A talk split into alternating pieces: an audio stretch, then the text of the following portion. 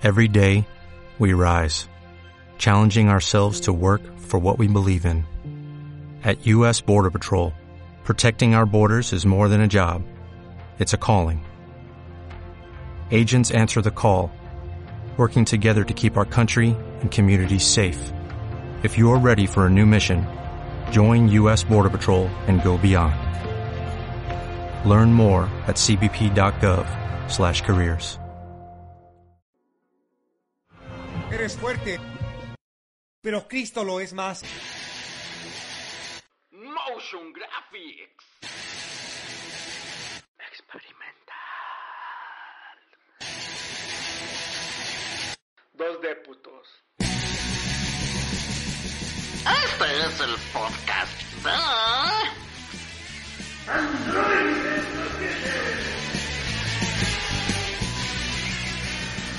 Con sus soquetes de confianza, Ampersand, Fabio, Chalo y Rorro.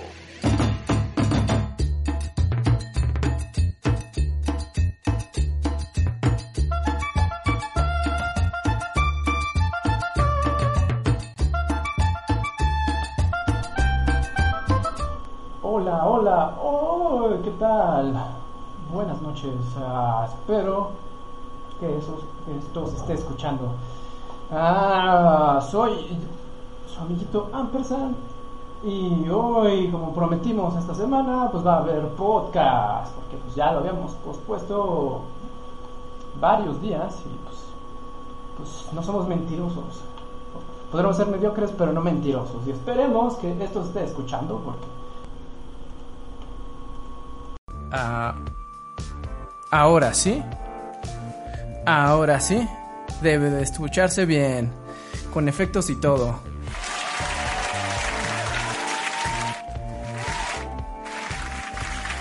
Eh, creo que ya. Ahora sí, ya. Perdónenme, muchachas y muchachos. Tuvimos problemas técnicos, pero gracias, gracias por sus comentarios. Ahora sí, ya entramos en tema. Olviden todo lo que dije anteriormente mucho mejor. Eh, gracias, gracias a YouTube, y a Sanx y a Francisco Austria y a mi cuate, el Daniel, que mejor comunícate por el chat, pues para que esto se sienta un poquito más acá. Pues más, este, pues nos sintamos más en confianza, ¿no? Y haya más gente.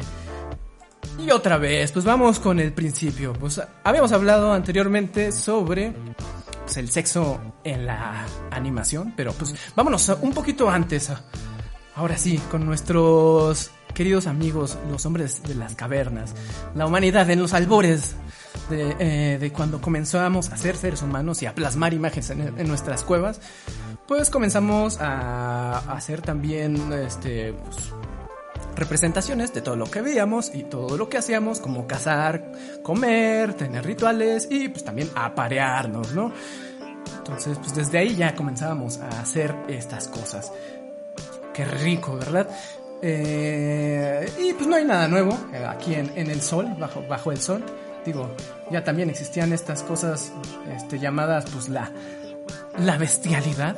Digo, no, no era algo pues nada más que hacían en, Acuña. Sal- saludos al, al Jory Beltrán. Sino que pues, pues éramos curiosos, desde siempre hemos sido curiosos. Y si vemos que podemos lamer algo o meter algo por ahí o dejar hacernos cosas, pues lo haremos. Entonces, eh, ah, ah, ah, a ver, nada más déjenme, este, a ver aquí cómo me organizo. Mucho mejor, mejor, dicen. Ok, muchas gracias. Y ahora sí, pues vámonos con a lo que venimos, que es, vamos a hablar de la animación y hablemos entonces ya de la animación este, más de estadounidense en cuanto a erotismo. Eh, recordemos este, pues, que empezó con esto de los stack films, eh, que era como se les llamaba antes a algunos pues, filmes pornográficos, no se les conocía como pornografía antes, sino como stack film.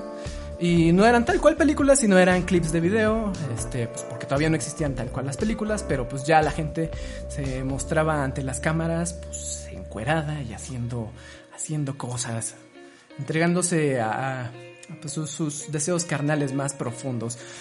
Y aquí esto pongo esto, ay qué rico. Entonces, pues eh, de ese lado de Estados Unidos, pues vimos en la vez pasada que pues varios animadores comenzaron a hacer algunos cortos así pues, también por debajo del agua porque pues tampoco era como bien visto eh, sin embargo sí había había mercado o había pues, había ocasiones en las que los animadores eh, pues, anglos se ponían pícaros y este, pues, teníamos este ejemplo de Pecker Island o la isla Pito con Ever Ready. Pero pues para más datos de esos, este, escuchen en nuestro primer podcast, el 69. Y pues vámonos con Japón, porque vamos a hablar hoy de nuestros amiguitos japoneses en, el anime. Entonces, eh, pues comencemos con pues, lo más obvio. Pues, no- uno pensaría que lo primero que hicieron los japoneses pues es el denominado hentai. El hentai, esa bonita rama de la animación. Ah, esa bonita rama de la animación que se supone que se le considera pues, animación pornográfica. Cosa que, pues, eh, curiosamente, pues la palabra hentai no necesariamente en Japón se le, se le toma así, con esa, con ese significado de animación pornográfica. Este, pues, hentai tal cual para los japoneses es, este, como perversión. Eh, bueno, a ver, déjenme, tengo mis apuntes. Hentai del japonés pervertido o perversión. O pues, dependiendo del contexto, la usan más para eso nada más. No, no para denominar tal cual el género de animación erótica. Eso de hentai pues se tomó más, lo tomaron los gringos para describir este tipo de animación japonesa erótica. Y se supone que la primera vez que lo utilizaron fue en un, en un blog en 1999 al parecer. Describiendo al anime de o al manga de Rana y medio. Ajá, eso. Fue como la primera vez que utilizaron esos güeyes eh, la palabra hentai para eso. Y por acá No Mechanic dice que fue Tongo. Que fue Tongo. No, no vi el club de la pelea. Este, pero luego hablamos de. de, freestyle. Y el, el cabrón bien que me está escuchando, pero no me ayuda. Es ni pedo. Entonces, Ah, bueno, pues sí, eh, pero antes, antes de la animación, y estoy aquí divagando, pues hubo pues una tradición pictórica que ya habíamos explorado eh, incluso en nuestro podcast de los orígenes del anime. Déjenme, les pongo aquí la imagen. Y pues teníamos aquí pues a el bonito arte este de, las silografías de denominado ukiyo e. Espero estar diciéndolo bien, a que los expertos también díganme en la en el chat el ukiyo e que eran estas silografías en las cuales este, pues, se plasmaban distintas imágenes, no necesariamente de, de temática erótica. Había un, un subgénero, subgénero, ahí una rama llamada el shunga. Eh, ahí en el shunga sí retrataban tal cual estos temas más eróticos y de, de connotaciones pues, más, más acá, cargadas hacia el metesaka. Y pues tenemos a, tenemos aquí eh, pues eh, este famosa esta famosa estilografía de eh, un, un señor que ya habíamos hablado también de él de este Katsushika Hokusai. Pero- también decirlo bien. Katsushika Hokusai que es el señor también pues de la gran ola de Kanagawa. Pero aquí tienen, aquí, aquí tenemos pues la se llama el sueño de la del sueño de la esposa del pescador. Y pues también podríamos decir que es como eh, pues, el primer antecedente del porno de tentáculos. Lo podría hacer un poco más grande, pero temo que me baneen aquí en YouTube, así que no queremos perder el canal. Esto básicamente es como una exposición de secundaria. Estoy aquí solito. Mis compañeritos de, de equipo no vinieron, pero pues aquí estoy para que se ganen ese 10. Ojalá que nos lo ganemos. Y bueno, este, entonces aquí en el Shunga se retrataban pues todas estas imágenes eróticas. Era, pues, no- era como algo, pues, mm, como que no era reprobable Este, de hecho, pues era una, una manera de ver el erotismo muy abierta para la sociedad japonesa. Eh, esto en la era, en el periodo Edo, porque pues, ya más adelante esto cambió, pero pues sí, teníamos todas estas expresiones sobre la sexualidad que pues eran este, pues, muy abiertas. Que el formato está muy ameno, además está chido porque estoy trabajando mientras te veo. Ay, ok, y te estás tocando. ¿Te estás tocando mientras escuchas mi voz? Mi voz varonil. Ay, no tengo efectos. Chingada madre, a ver, si tengo efectos o no. Ah, bueno, mi voz Varonil. Oh, sí. Entonces, bueno, sí, en el periodo Edo teníamos las imágenes del Shunga. Eh, sin embargo, pues llegó el periodo Meiji. Y pues con ello también hubo una apertura comercial y también ideológica de Japón, por parte de Japón, durante finales del siglo XIX y principios del XX. O sea, la, la era Meiji eh, pues, tal cual es de 1868 a 1912. Pero entonces, eh, con esta exportación de ideas, como diría nuestro querido presidente, ideas exportadas.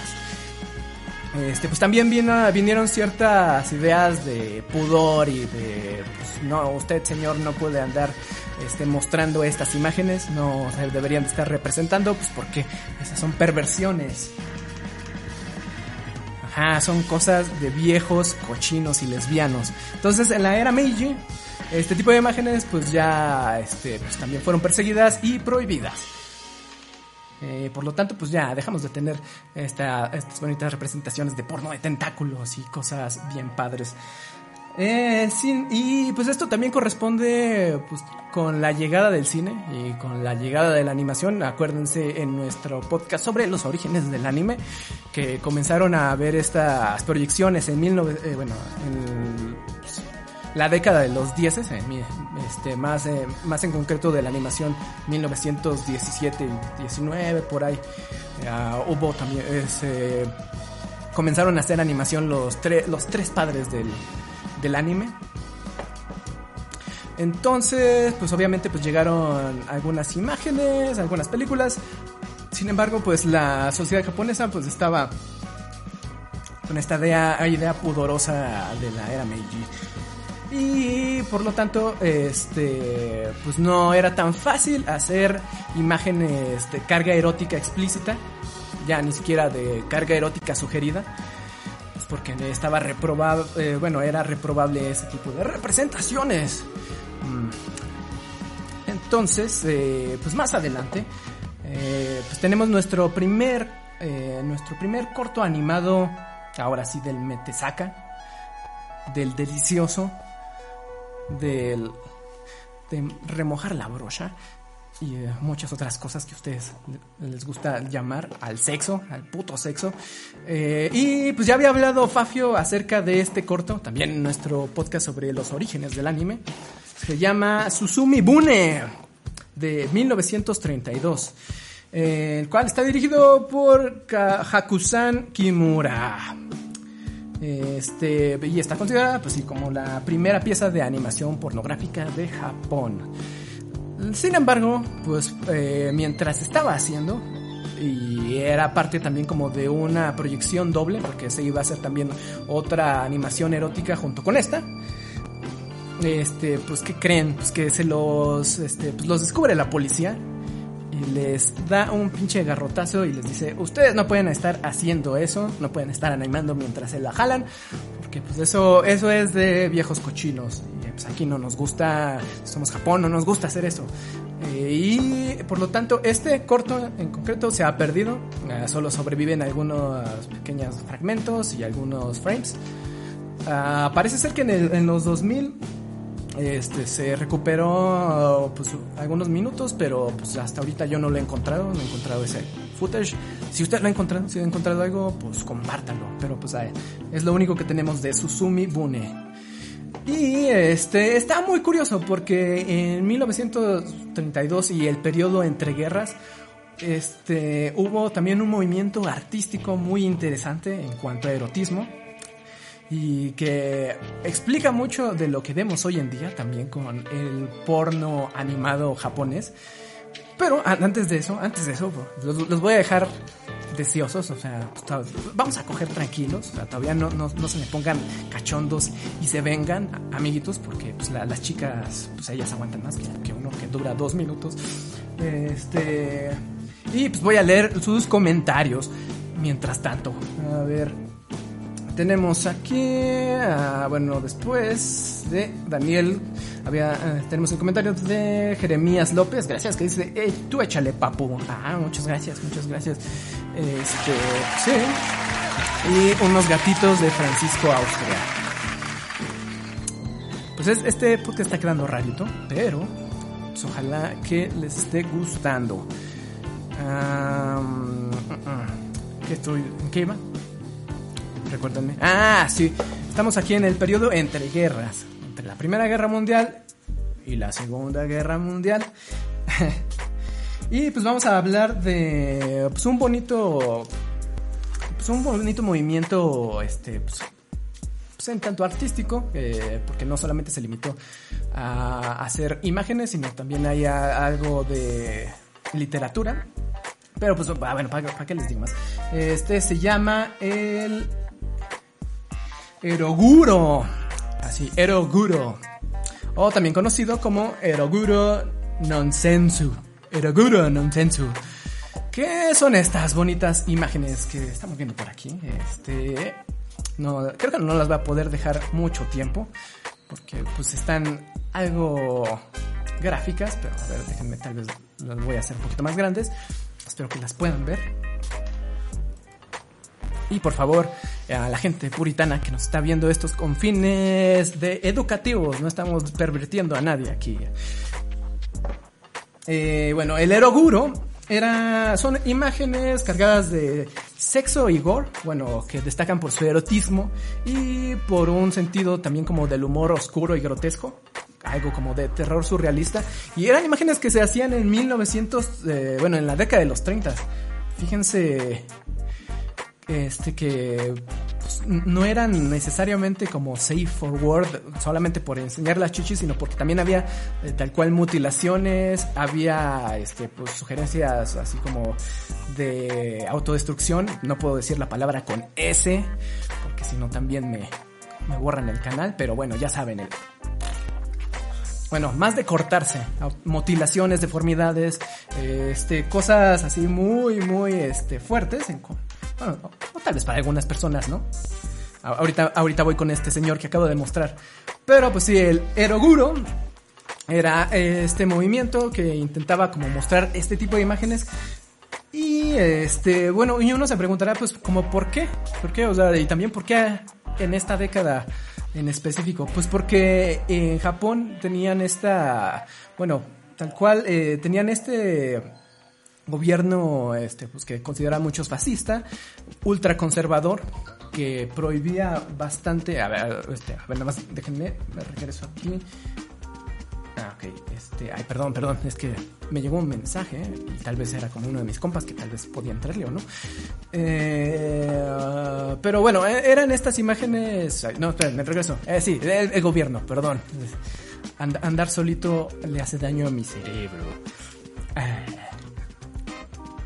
Pero sí, esta era una sociedad ultraconservadora con un gobierno algo represivo y por lo tanto pues también se este se tenía esta imagen de que el, el individuo no importaba y por lo tanto pues los jóvenes tenían que dejar a un lado su individualidad y trabajar en pro pues de esta máquina máquina bueno de este pues, bonito imperio no que era el japonés. De hecho eh, esta es como una parodia a toda la propaganda política que les echaban encima precisamente como este queriendo enaltecer los valores japoneses y que tú fueras un japonés hecho y derecho y te olvidaras de ti mismo y trabajaras para enaltecer el este pues eh, el imperio del sol no entonces aquí tenemos por ejemplo pues esta esta parodia de de esta de estos jóvenes ahí pues viviendo la vida loca y haciéndose cortes también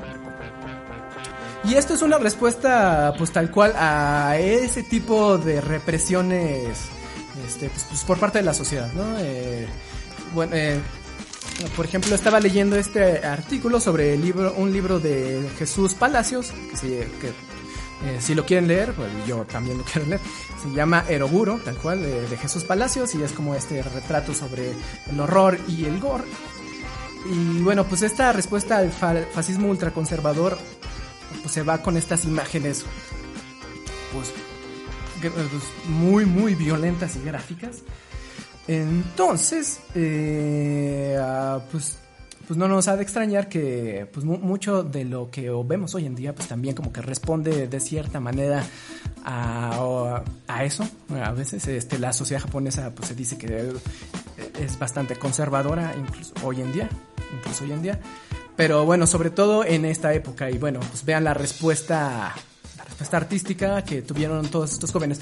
Tal cual no hay un manifiesto de el Eroguro, o sea, no es como un movimiento que tenía postulados determinados, ni una pues, ni una filosofía como como este bien este, establecida, no había una estructura así, pero se dio tal cual, fue el sentir de los tiempos de los jóvenes de aquel entonces y miren, pues, tenían sí que tenían ganas de expresarse y de pues o, sea, está curioso que, que lo, bueno, o sea, yo, yo ya no, no lo digo como adulto asustado, pero que sí sea como eh, eh, estas imágenes de automutilación, de autodestrucción, como este para recalcar que tú eres tu individuo y tu cuerpo no le pertenece al Estado.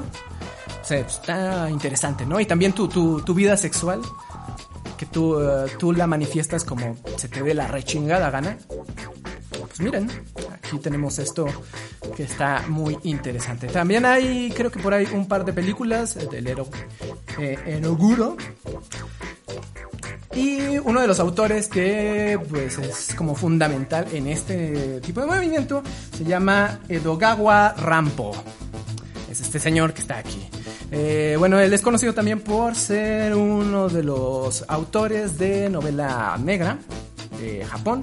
Y tiene muchas historias que pues, eh, son relatos de terror y de misterio. Eh, pues, que abordan así como pues, to- todas estas temáticas también como de deformidad y de cosas así subidas de tono. Entonces, eh, pues también si tienen esa oportunidad, chequen literatura de este señor. Bueno, el trabajo de otra vez se llama Edogawa Rampo. Y voy a intentar también ser algo descriptivo para aquellos que nada más me están escuchando por podcast, porque acuérdense que también estemos, estamos en Spotify. Ay, tengo que tomar agua porque si no se me seca la gargantita. Bueno, no, no, no es, no es agua, son mecos. Mm. Ay, qué rico. Este, nada más puedo decir esto en este podcast, pues porque es el podcast del sexo. Eh, ok, y Sax nada más eh, nos manda caritas, caritas de ni de monitas chinas. Muy bien. Está muy bueno el podcast, dice YouTube. Gracias YouTube.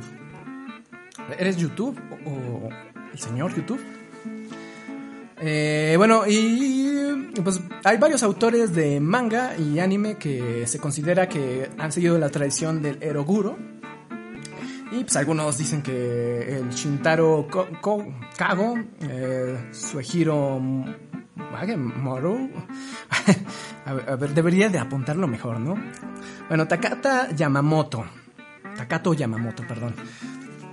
Ah, hay varios autores que, bueno, también consideran que Junji Ito, sí, sí, Junji Ito, sí, Junji Ito también es como ah, un rescatador de esto, pero estaría bueno dedicarle un podcast al Eroguro, ya si lo analizamos un poquito más. Pero bueno, entonces es re- retomando otra vez las imágenes eróticas y yendo hacia la animación otra vez, pues ya vámonos con cosas un poquito menos pesadas. Bueno, ahí está otra. La obra de Rampo. Chequen, la obra de Rampo. Pues vámonos con un señor que al parecer es inofensivo, ¿no? ¿Y ¿Por qué? Pues, ¿por qué? Porque pues, es, el, es el señor este, Osamu Tezuka. y ese señor, pues, pues, ¿qué pudo haber hecho? Pues él hizo a Astro Boy y a Kimba, el león blanco.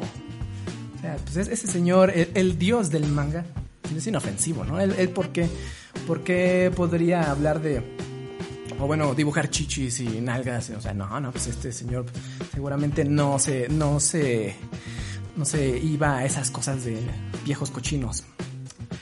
Bueno, pues, pues sí, sí, de hecho sí. Este, y justamente, bueno, aquí estoy poniendo una imagen rápida de que son obras originales de nuestro buen Tezuka. Ya otra, otra vez me regreso con él porque este recientemente se descubrió que pues, él también le entraba al, al furry, bueno, o tenía estos dibujos de ratoncitas nalgonas y de serpientes culonas y pues, bustonas. Entonces, bueno, pues sí, Tezuka pues, también le gustaba dibujar furries. Imagínense. Pero bueno, ese no es el, el chiste. El chiste es que para la década de los 50, pues Tezuka este, pues, le entra es- esto de la animación. Este, pues, eh, él es como un... eh, hay que hacer también un podcast de él en específico, pero ahorita para lo que tenemos es... En aquellos, aquellos entonces ya teníamos a la televisión en Japón, ya teníamos esta barra de caricaturas japonesas este, que era muy exitosa y acuérdense, para aquellos entonces, en los 50, eh, se dio esta pues, connotación de animación igual a este, pues, un género infantil.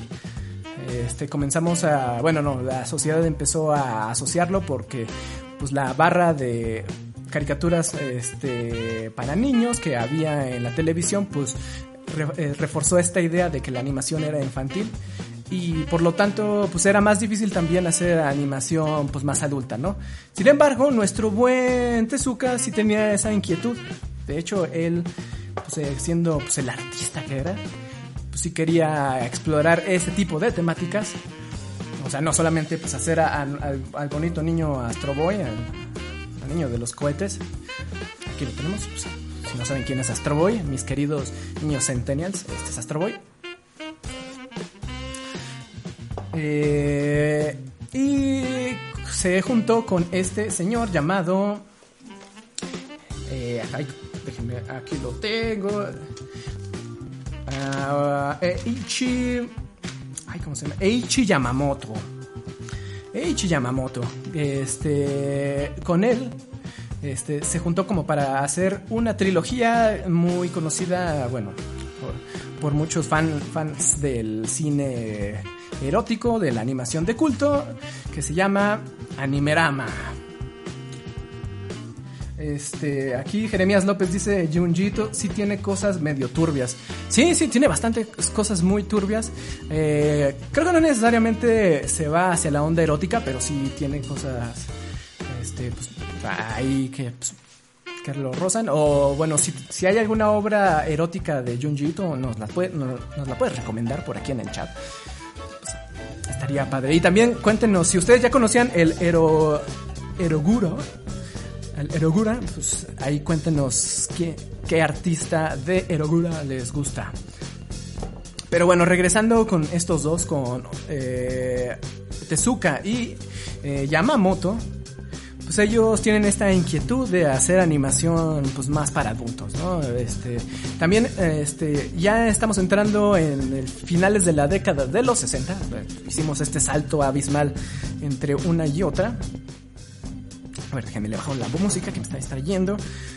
Eh, la música se escucha bien, no se escucha mucho. Eh, bueno, la década de los 60, eh, década llena de hippies, este, libertad, este, exploración con drogas, eh, protestas estudiantiles y pues en Japón en concreto pues hubo un desarrollo industrial, pues estaban recuperando de la, de la guerra, la segunda guerra mundial, ¿no? Entonces ya estaban muy recuperados, este, sin embargo eso pues también no les, este, no impidió que hubo, hubo- allá también hubo revueltas, bueno hubo bastantes, este, bueno, por lo que sé hubo bastantes protestas estudiantiles.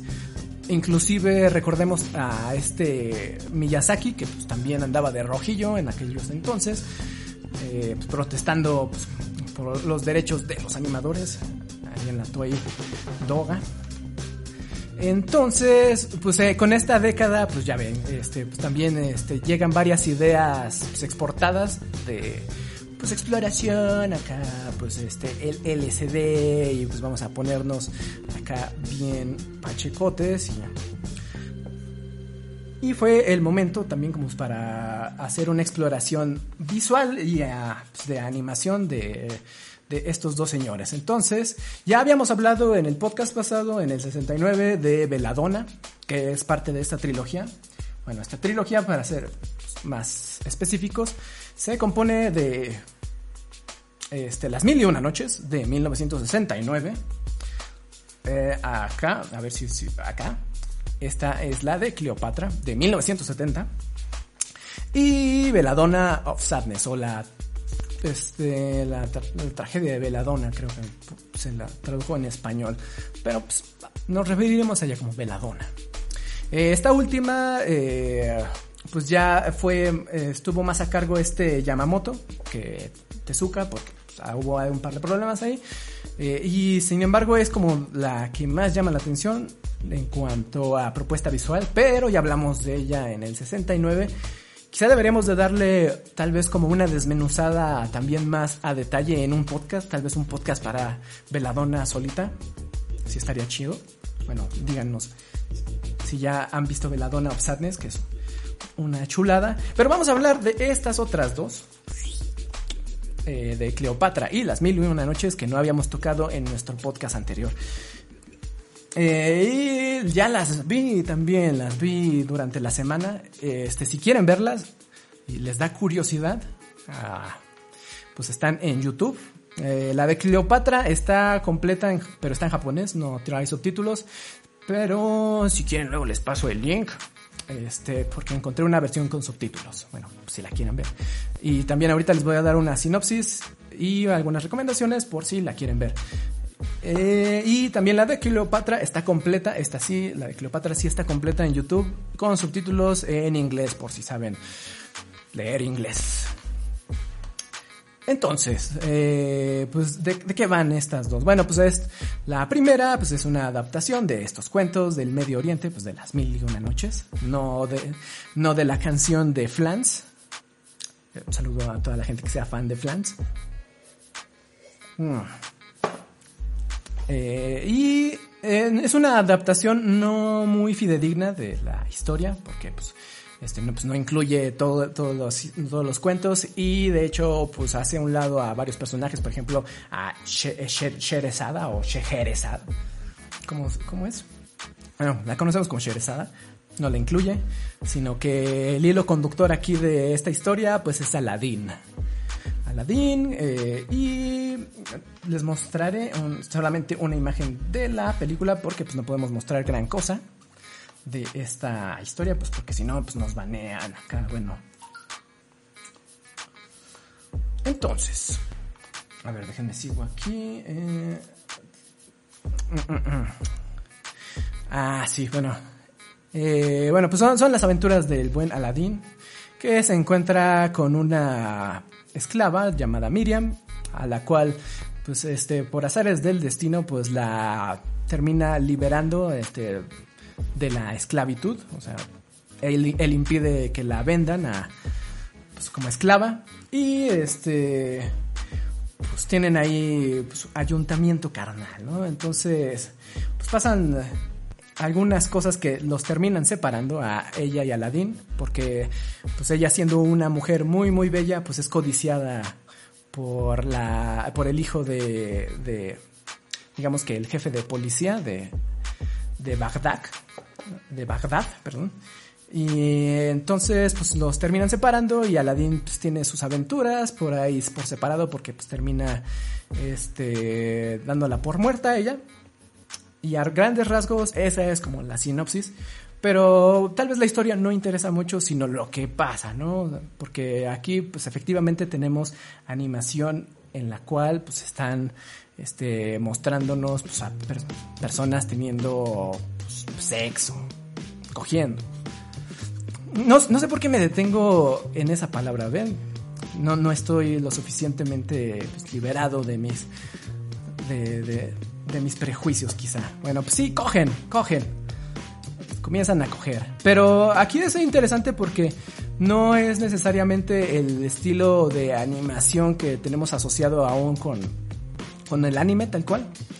Este, sí se da como ciertas libertades, este, en cuanto, bueno, yo diría del color, de, tiene, tiene bastantes secuencias como psicodélicas, en las que a los personajes les cambia el tono de piel, contrasta bastante con el fondo, pues ahí están viendo una imagen en la que el fondo pues, son todas estas formas, este, eh, muy saturadas y coloridas y hay metáforas visuales muy interesantes en cuanto a que ah, no necesariamente estás mostrando un pito, bueno, un pene y una vagina haciendo la penetración, sino que tienes algunas metáforas con flores. Bueno, tal vez es, algo obvio, obvia esa. Pero pues sí, el florecer, ¿no? El florecer de- del sexo. Algunos acercamientos más sutiles, no solamente pues de la o sea, como de de, eh, de una posición sexual de ellos copulando, sino vamos, vamos explorando con la cámara cada una de las partes de estos dos.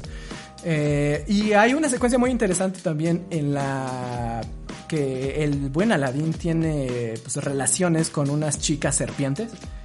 Y esta está pues muy rara porque, bueno, o muy psicodélica porque pues son, son estas masas de carne, o sea, vámonos a la, pues piensen en algo más como abstracto, son masas de carne juntándose, haciéndose una, este, en un tono como, este, pues, pues más como, este, como técnica de grafito.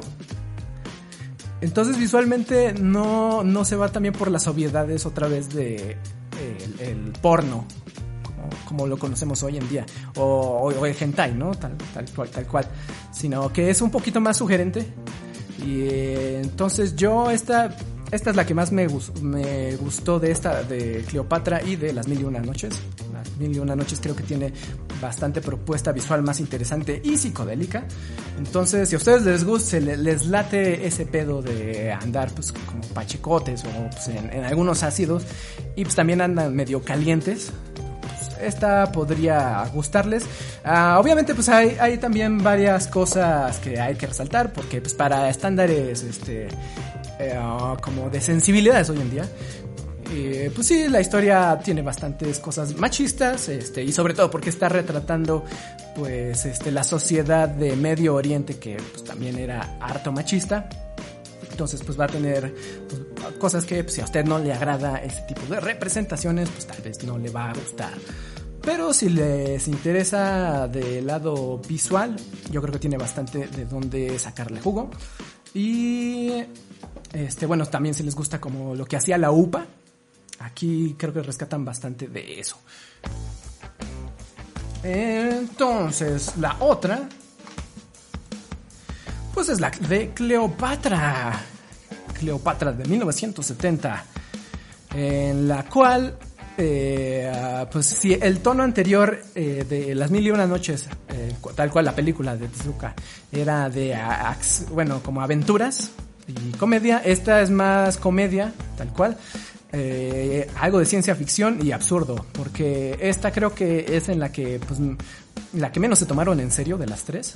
Eh, comenzamos con una sociedad futurista en la que cabe resaltar que utilizan secuencias live action.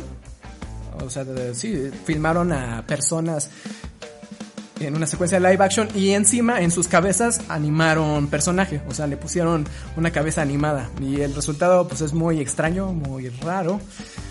Pues, vean, véanlo ustedes. Este, y bueno, pues la historia es que estos tres seres del futuro quieren mandar a, este, a través de una máquina a tres personas en el tiempo. No nos aclaran por qué, o bueno, yo no supe por qué, tal vez pues, no lo subtitularon bien, pero pues por alguna- algunos motivos quieren mandar a estos tres güeyes al pasado, pues para que vayan a la época del antiguo Egipto y acompañen a Cleopatra en sus aventuras, ¿no?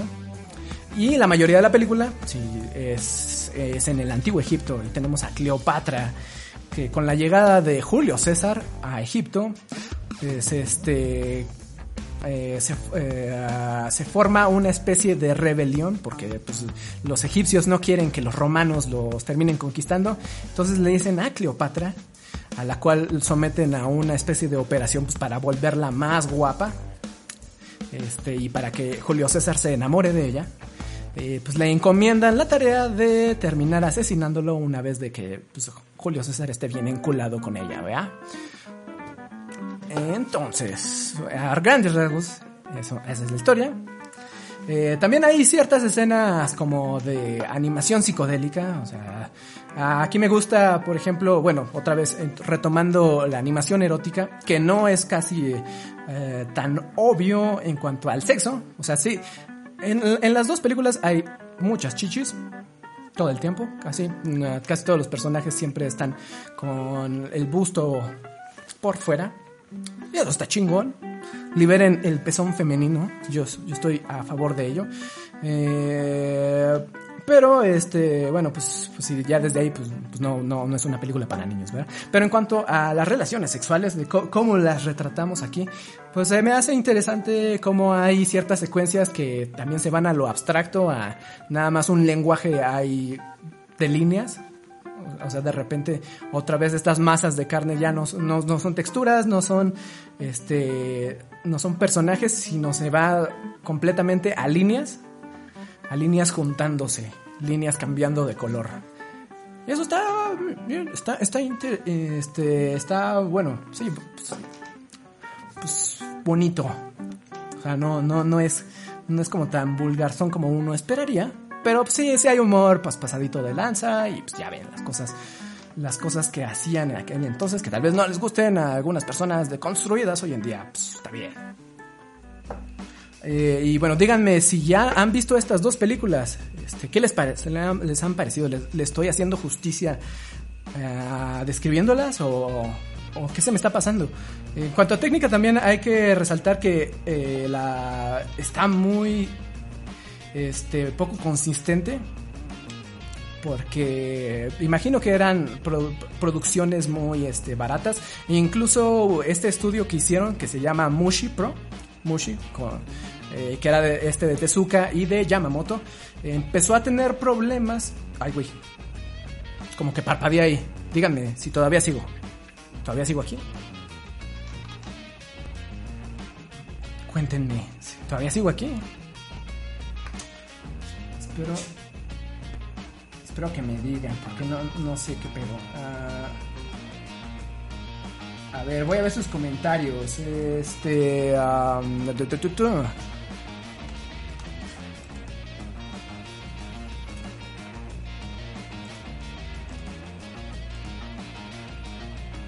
se ve bien. Ah, muchas gracias. Muchas gracias. Este, a, a YouTube. Ay, gracias, señor YouTube. Espero que les esté agradando este podcast. Bueno, entonces sigamos. Eh, estábamos en el estudio Mushi, Mushi Pro, bueno, que era de Tezuka y de Yamamoto para hacer esta trilogía de Animerama. Eh, al parecer empezaron a tener problemas económicos, pues eh, la primera de Las Mil y Una Noches le fue muy bien en taquilla. La segunda parece ser que ya empezó a tener pedos, este, no fue muy bien recibida. Y bueno, pues entonces con estos problemas económicos, eh, Tezuka y Yamamoto tienen, por lo que yo sé, tuvieron diferencias creativas, las diferencias creativas, y por lo tanto, pues ya ven, Veladona es, se le, pues bueno, pues Yamamoto se termina encargando de Veladona pues, un poquito más, tiene el control creativo. Eh, esta película también, pues sí llegó a, los mercados extranjeros. Y pues es considerada también como de las primeras películas X, ganándole incluso a la bonita película de Fritz the Cat de Ralph Bakshi. Que pues, también hablamos de ella en nuestro episodio 69. Otra curiosidad que podemos ah, rescatar es que retoma bastante la técnica del rotos, bueno, del rotoscopio, obviamente, pero también de estos fondos de maqueta que utilizaban los Fleischer eh, creo que me acuerdo que se llamaba el rotógrafo, que era esta, esta pues sí, eh, tal cual construís una maqueta y encima le pones a tus personajes animados, ¿no? Y haces algunos movimientos de cámara para darle la profundidad que necesitas. El efecto paralaje lo conocen pues algunas y algunos. Eh, y pues esta pues tal vez no me gustó tanto la de Cleopatra, pero si ustedes tienen curiosidad de verla, pues otra vez, está en YouTube. Pueden verla, pueden echa- echarle un ojo. Tiene bastantes cosas absurdas, a veces sale Frankenstein, sale Astro Boy, y no estoy mintiendo. Hay una secuencia rara y como de pinturas, este, de cutout. Pero pues para lo que estamos aquí, en cuanto al sexo, tiene secuencias de sexo muy interesantes. Muy, muy interesantes. Llenas de color, formas. Y la música está también chidita. Si les gusta pues el rock sesentero psicodélico, ambas tienen piezas en el soundtrack que también valen mucho la pena. Entonces, de ahí pues de- hablaríamos de Veladona, pero ya hablamos de ella. Y tal vez pues, la retomemos después. Pero chequen Veladona porque sí es. Yo creo que de las tres es la más chida, la más interesante visualmente. Y tiene un arte así bien, bien, bien, este, chingón. Bien vergas. Este, a ver, dicen por acá que se ve bien, que viajé en el tiempo. Soy el Marty McFly de Android Soquete. Y eh, que sí se ve bien, ok. Ah, pues, pues va- vamos a acabar temprano, ¿eh? Pero pues todavía, todavía tenemos más, todavía tenemos más. Eh, entonces, vámonos a la década de los 80 en esta máquina del tiempo, la máquina soquete del tiempo. Porque, pues, eh, en esta investigación que hice, tal vez está un poco incompleta o tal vez no, eh, pues ya no hubo pues más referentes sobre animación erótica, animación que retrata la, sexualidad. Sin embargo, hasta la década de los 80 es donde tenemos nuestro primer, eh, nuestra primera ova, este, nuestra primera ova anime, hentai, pornográfica y así, con, con, con chichis y así. Eh, entonces, déjenme les muestro aquí tenemos una cosa que se llama Lolita. Lolita Anime. Se conoce también como Lolita Anime. Que es de 1984. Este. eh, es una OVA. Bueno, OVA es como pues, animación directa a video. Videos, tal cual. eh, que no, pues, no era transmitida en televisión. No había pues, tampoco. O sea, no, no, no se exhibía en los cines sino que era directo a video. Entonces, nuestro primer anime pues, pornográfico en video, ya en la década de los 80, pues es este. Ah, si lo quieren ver, está ahí, eh, bueno, pues también les dejo el, link, supongo, en la, en la descripción. Sin embargo, eh, aquí pues cabe resaltar de qué se trata Lolita. A ver, déjenme, aquí les Bueno, pues es, una serie, pues más bien como de, creo, ay, aquí ten- tenía los datos, ya ni me acuerdo. Bueno, pero digamos que son este, programas dobles, eso, eh, son capítulo, un capítulo tiene dos historias, son, que yo recuerde, seis historias con su doble capítulo, en la cual se retratan distintas, este, pues, este, pequeños cortos en los que se habla pues, de temas tipo bondage, violaciones, este, pues, algunas perversidades ahí, primeras experiencias sexuales y pues también como su título lo sugiere, pues es sexo de menores de edad. Entonces aquí nos empezamos a poner en... Bueno, empezamos a entrar en un tema un poco incómodo. Porque, bueno, pues vi los primeros episodios y, pues tal cual, este, pues en el primero, pues, ah, o sea, tal cual hay una, hay una violación. Bueno, hay de hecho dos, dos, dos violaciones este por parte de la abuela de la prota bueno el abuelo de la protagonista y los compañeritos de escuela de la protagonista y eh, ah, pues, tal cual ah, hay como una pequeña historia de venganza ahí. El sexo eh, está representado pues sí de manera pues algo explícita. No la técnica no es como la mejor en cuanto a fluidez no hay momentos así como muy virtuosos de movimiento. Eh, ustedes piensen este como en animación este como de los 80 comercial, así como de bajo presupuesto. No, a los movimientos son básicos, no hay como pues, un momento así que destaque. Y sin embargo, pues sí, es, es muy obvio lo que está pasando. Sí, hay, chupadas, hay metidas de pito y tal cual. Sin embargo, otra vez, pues el contexto es esto, pues, sexo de menores de edad. Espero que no me cancelen mi cuenta de YouTube por hablar de esto. Ah, ok, me dicen si, si en algún momento eh, parpadeamos y eso, díganme porque tem- temo que me cierren el canal, pero a lo, que vamos es que las temáticas pues ya van hacia un sentido un poquito más mm, este incómodo, pues, también sobre, sobre todo pues para este susceptibilidades actuales, pues, temas de violación y de pedofilia y primeras experiencias sexuales. Ah, por ejemplo, aquí estaba leyendo este libro de pues, historia del anime, en el que pues, uno de los este, historiadores este, se llama Okada Toshio, está hablando al respecto, y se le hace curioso que pues, está esta, bueno, con el boom que hubo de video, precisamente en los 80, esto permitía que la animación ya abordara tal cual los temas que pues no era tan fácil abordar en el cine y en la televisión. Ya podías directamente hacer animación explícita de relaciones sexuales y no necesariamente pues consensuadas, ¿no? Y o que trataran como de gente mayor de edad. Entonces, por lo tanto, esta facilidad también como de meter a sus protagonistas en actividades que no necesariamente son legales eh, y, y que sería muy difícil hacer en live action, sería prácticamente imposible hacerlas en live action, eh, pues les dio ese chance de pues, hacer estas propuestas que tenemos aquí, de Lolita y había, hay muchas más. Películas de animación y ustedes ya conocen más. Eh, sin embargo, pues es que hubo este también como, pues empezó a haber eh, esta, esta idea de mala fama, como también comenzó aquí, de los otakus son unos pervertidos.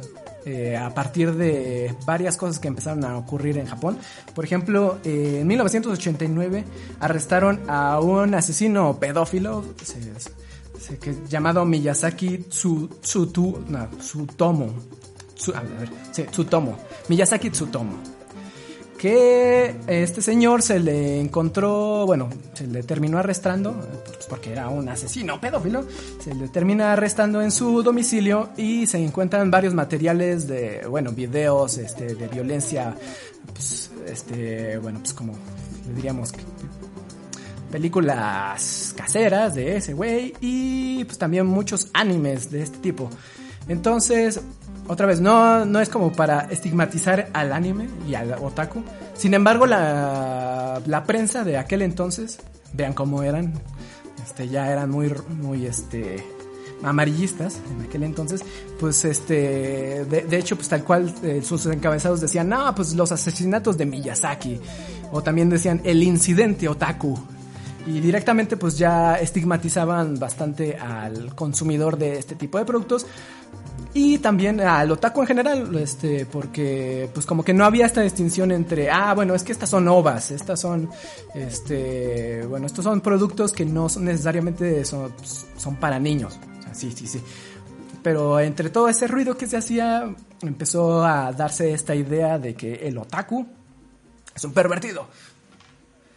Eh, y bueno, pues es que es, es, curioso, ¿no? Porque pues también este tipo de este, propuestas pues sí rayan en, en estos límites que tenemos de, pues, de lo legal quizá o de, ah, no sé, ciertas cosas que pues, son muy reprobables, este, pues sí, pues la pedofilia, las violaciones.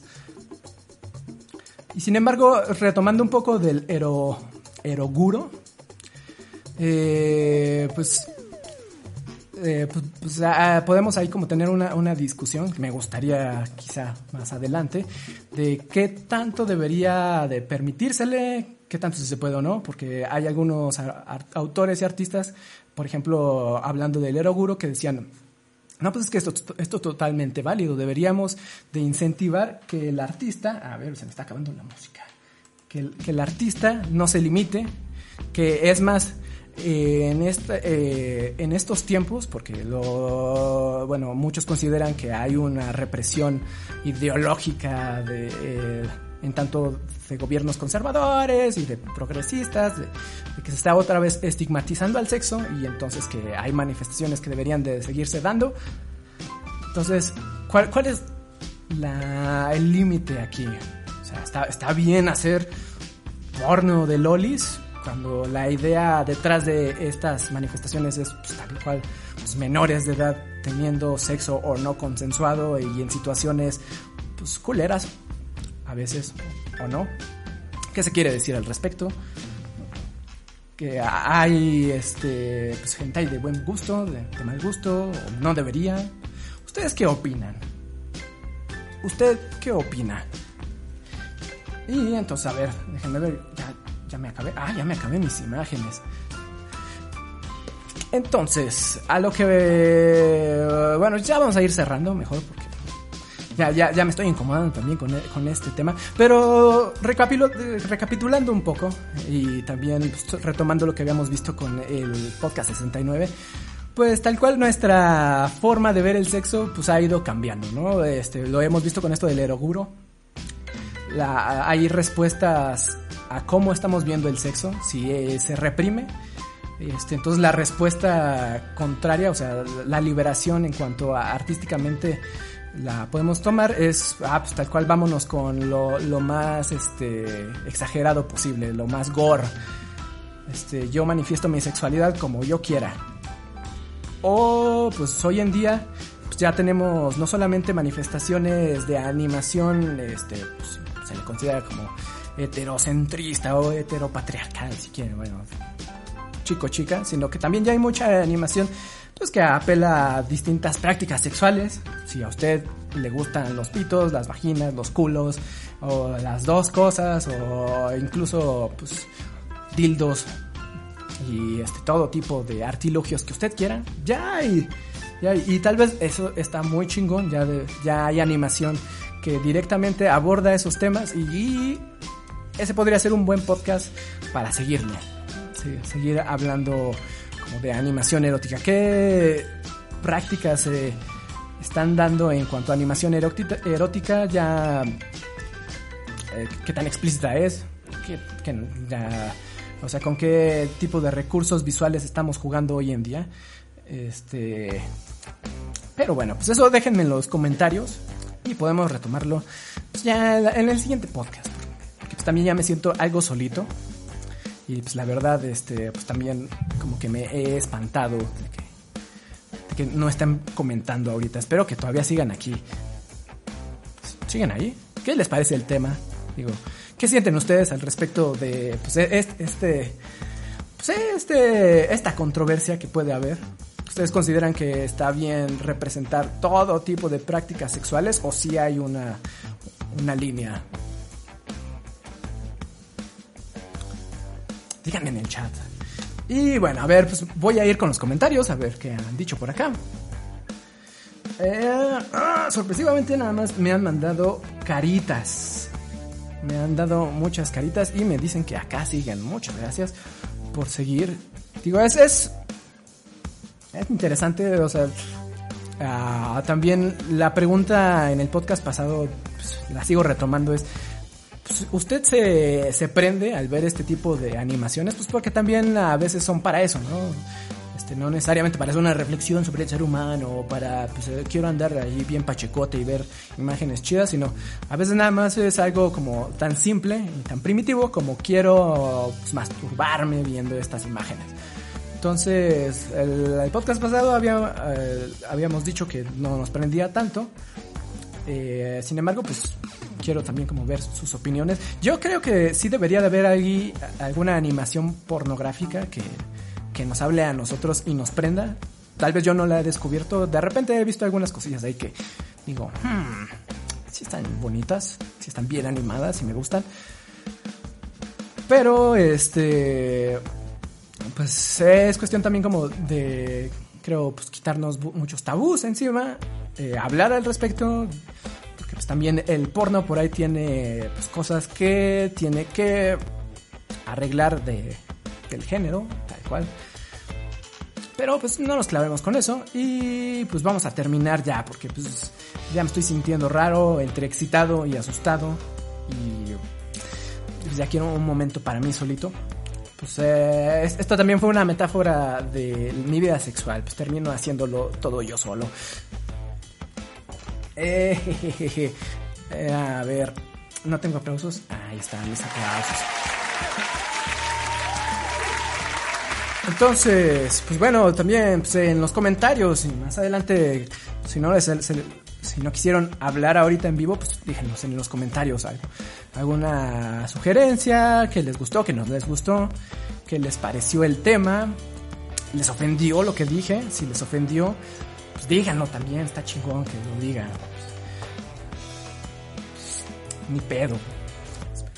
Si, si les ofendió algo, pues, pues díganme qué pedo. Ah, pues ya, la siguiente, esta semana, bueno, vámonos con los anuncios parroquiales. Voy a dejar de mostrar a Lolita, porque ya me dio, me dio cosa, me dio cañangas ñangas. Eh, ah, esta semana vamos a tener pues nuestra pues, nuestra streaming de animación. Recuerden que estamos haciendo streamings en los cuales animamos, cotorreamos y hablamos con ustedes de todas las dudas que tengan sobre animación ahí en vivo. Sobre, pues, si usted tiene una duda en específico también técnica, pues también puede hablar con nosotros. Y este sábado habrá un versus. Eh, será una invitada, pues, creo que no puedo decir el nombre aún, o, ya. Bueno, en el Instagram ya, ya la quemaron. Entonces Sara Páramo pues, nos va a estar acompañando. Ella es animadora, muy muy buena. Es de... Ay, ¿cómo se llama este estudio? Ven, por eso necesita a los demás. Es de virus mecánico, que yo recuerde. Y ella se va a enfrentar contra Fafio. Entonces va a ser una batalla de proporciones épicas. Que Godzilla contra Kong. El Fafio contra Sara Páramo. Ahí vamos a ver quién es el, el o la animadora. Y pues eso va a ser el sábado en la noche, así que pues, si no tienen nada que hacer, pues acompáñenos el sábado ahí. Vamos a estar cotorreando en vivo. Y bueno, pues la siguiente, pues igual podemos seguir retomando más de animación erótica, si a ustedes les late, si les gustó el tema o no. ¿Qué les pareció esta, pues es- este remedio de podcast solito?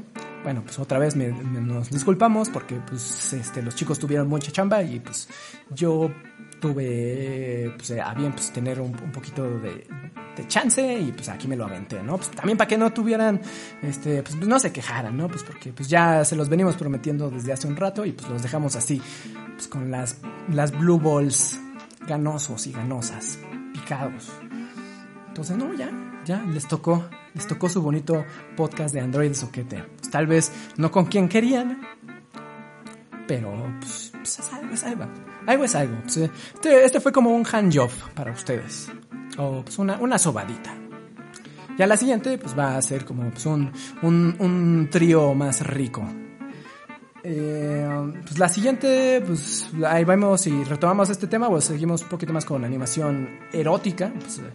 Eh, también estaría chido ya que no solamente hablar de, monas chinas, porque también eh, este, hay bastante efectos especiales en el porno. Porque amiguita y amiguito, pues el porno no necesariamente solamente son personas copulando, sino que hay efectos especiales ahí.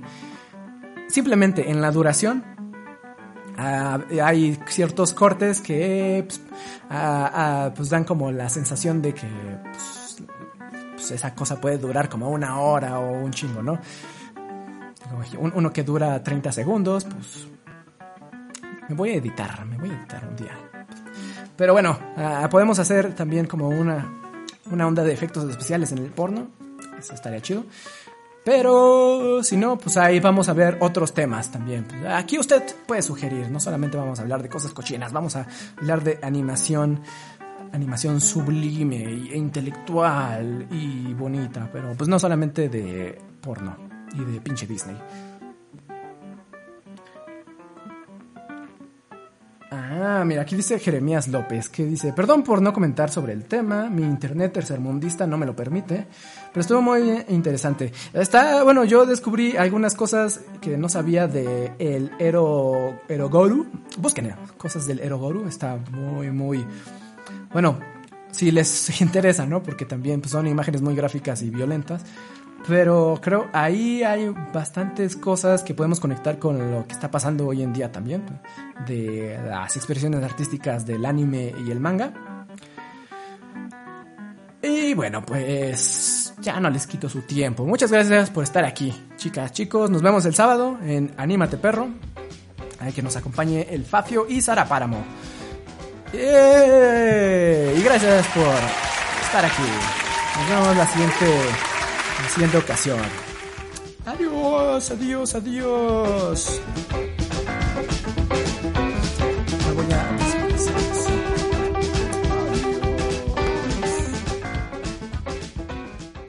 ¿No se merece tu familia lo mejor? Entonces, ¿por qué no los mejores huevos? Ahora, Egglands Best están disponibles en deliciosas opciones. Huevos clásicos, de gallina libre de jaula y orgánicos de Egglands, que ofrecen un sabor más delicioso y fresco de granja, que le encantará a tu familia. En comparación con los huevos ordinarios, Egglands Best contiene la mejor nutrición como 6 veces más vitamina D, 10 veces más vitamina E y el doble de omega 3 y B12. Solo Egglands Best. Mejor sabor, mejor nutrición, mejores huevos. Visita egglandsbest.com para más información.